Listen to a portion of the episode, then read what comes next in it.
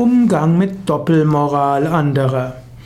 Vielleicht hm, ist in der Umgebung jemand, der von anderen etwas fordert, was er selbst nicht halten kann. Wie gehst du damit um?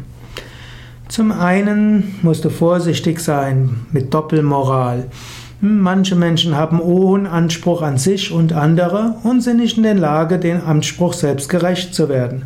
Es ist nicht unbedingt eine Doppelmoral, sondern eher äh, ein, ja, eine menschliche Schwäche. Man kann auf ja, man kann auf Freundlichkeit bestehen und trotzdem mal die Fassung verlieren. Ist nicht gleich Doppelmoral. Natürlich, es gibt massivere Formen von Doppelmoral, wenn jemand ganz öffentlich eheliche Treue predigt und sagt, wie wichtig sie ist und dann selbst mehrere parallele Beziehungen hat, fremd geht, seine Ehefrau immer wieder betrügt. Das ist die eine Doppelmoral.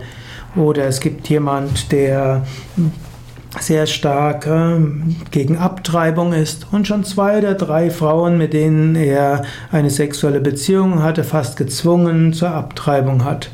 Das sind unethische Doppelmoral, die gar nicht mal selten vorkommen.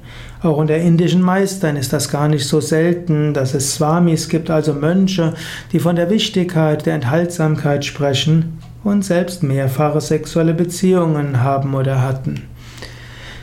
Bei solchen Doppelmoralen sollte man dem betreffenden spirituellen Meister nicht mehr folgen.